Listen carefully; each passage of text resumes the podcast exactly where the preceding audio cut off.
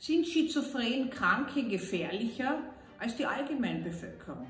Diese Frage wird so oft in Medien gestellt und sie wird so kontrovers, völlig unterschiedlich diskutiert. Was ist denn überhaupt Schizophrenie? Der Begriff wurde 1911 geprägt von einem Schweizer Psychiater, Eugen Bleuler, der eine Spaltung zwischen Denken und Gefühlen seiner Patienten wahrgenommen hat. Und tatsächlich ist diese Spaltung derart, dass das Denken gestört ist und auch die Gefühle gestört sind, und zwar auf dem Boden einer Realitätsverzerrung. Das ist ein ganz charakteristisches Merkmal, dass Menschen nicht mehr ihre Vernunft gebrauchen können, sondern ihrer inneren, ihrer seelischen Realität Folge leisten, so absurd sie auch sein mag. Es kann zum Beispiel vorkommen, dass jemand Stimmen hört, die ihm Befehle geben, die ihm vielleicht völlig unsinnig erscheinen, aber er kann sich gar nicht wehren dagegen. Das Denken der Schizophrenen ist geprägt einerseits von Sperrungen, das heißt, sie können nicht flüssig denken, immer wieder sind Blockaden vorhanden, andererseits von überflutenden Ängsten, von überschwemmten Aggressionen, von sonstigen Gefühlen, denen sie nicht wirklich mehr Herr werden. Die Schizophrenie ist eine seelische Erkrankung, die gefürchtet wird. Die Menschen verbinden damit den Verlust der Verstandeskontrolle. Schizophren Kranke können wir aber sehr gut behandeln.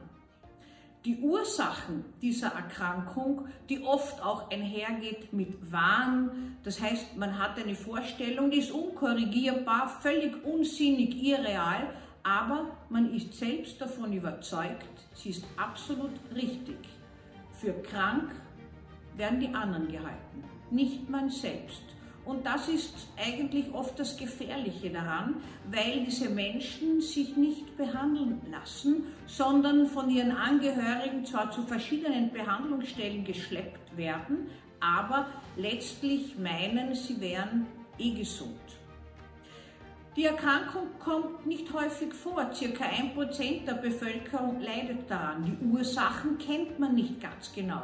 Man nimmt an, dass eine gewisse genetische Anlage vorhanden ist oder durch gewisse Einflüsse, Infektionen oder sonst irgendwas das genetische Material beeinflusst wird, das gewissermaßen die erste Störung darstellt und später kommen gewisse Auslösefaktoren dazu. Es ist das sogenannte Vulnerabilitäts-Stress-Modell. Das heißt, eine gewisse Gefährdung und Verletzbarkeit ist vorbestehend und dann in Krisen des Lebens kann es zu Auslösern kommen, dass die Menschen akut daran erkranken. Der Erkrankungsgipfel liegt zwischen dem 25. und 35. Lebensjahr, aber wir kennen auch die Jugendschizophrenie und die Altersschizophrenie. Was kann nun gefährlich daran sein? Gefährlich daran kann sein, dass jemand, der sich verfolgt fühlt und der das Gefühl hat, die anderen wollen ihm irgendwas zu Leide tun, auch ständig auf der Hut sein wird, sich zu verteidigen. Aber Schizophrene sind im Allgemeinen nicht gefährlicher als irgendjemand aus der Bevölkerung. Aber es gibt gewisse Unterformen, die ein höheres Gefährdungsrisiko für Gewalttätigkeit aufweisen. Es ist die paranoide Schizophrenie, die Schizophrenie, die mit Verfolgungsgedanken einhergeht, beispielsweise wenn ich auf die Straße gehe und ich habe das Gefühl, zwei Menschen, die sprechen, die haben jetzt über mich gesprochen. Und jetzt wird diese Botschaft weitergegeben an den CNN, der möchte mich schon interviewen, weil kurz nach der Sendung kann es sein, dass ich umgebracht werden sollte.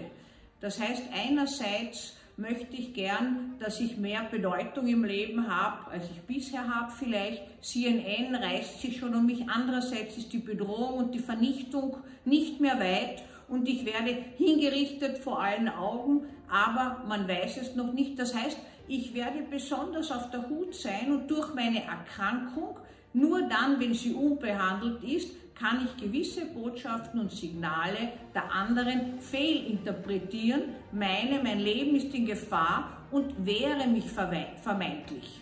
Und so kann es zu Gewaltdurchbrüchen kommen.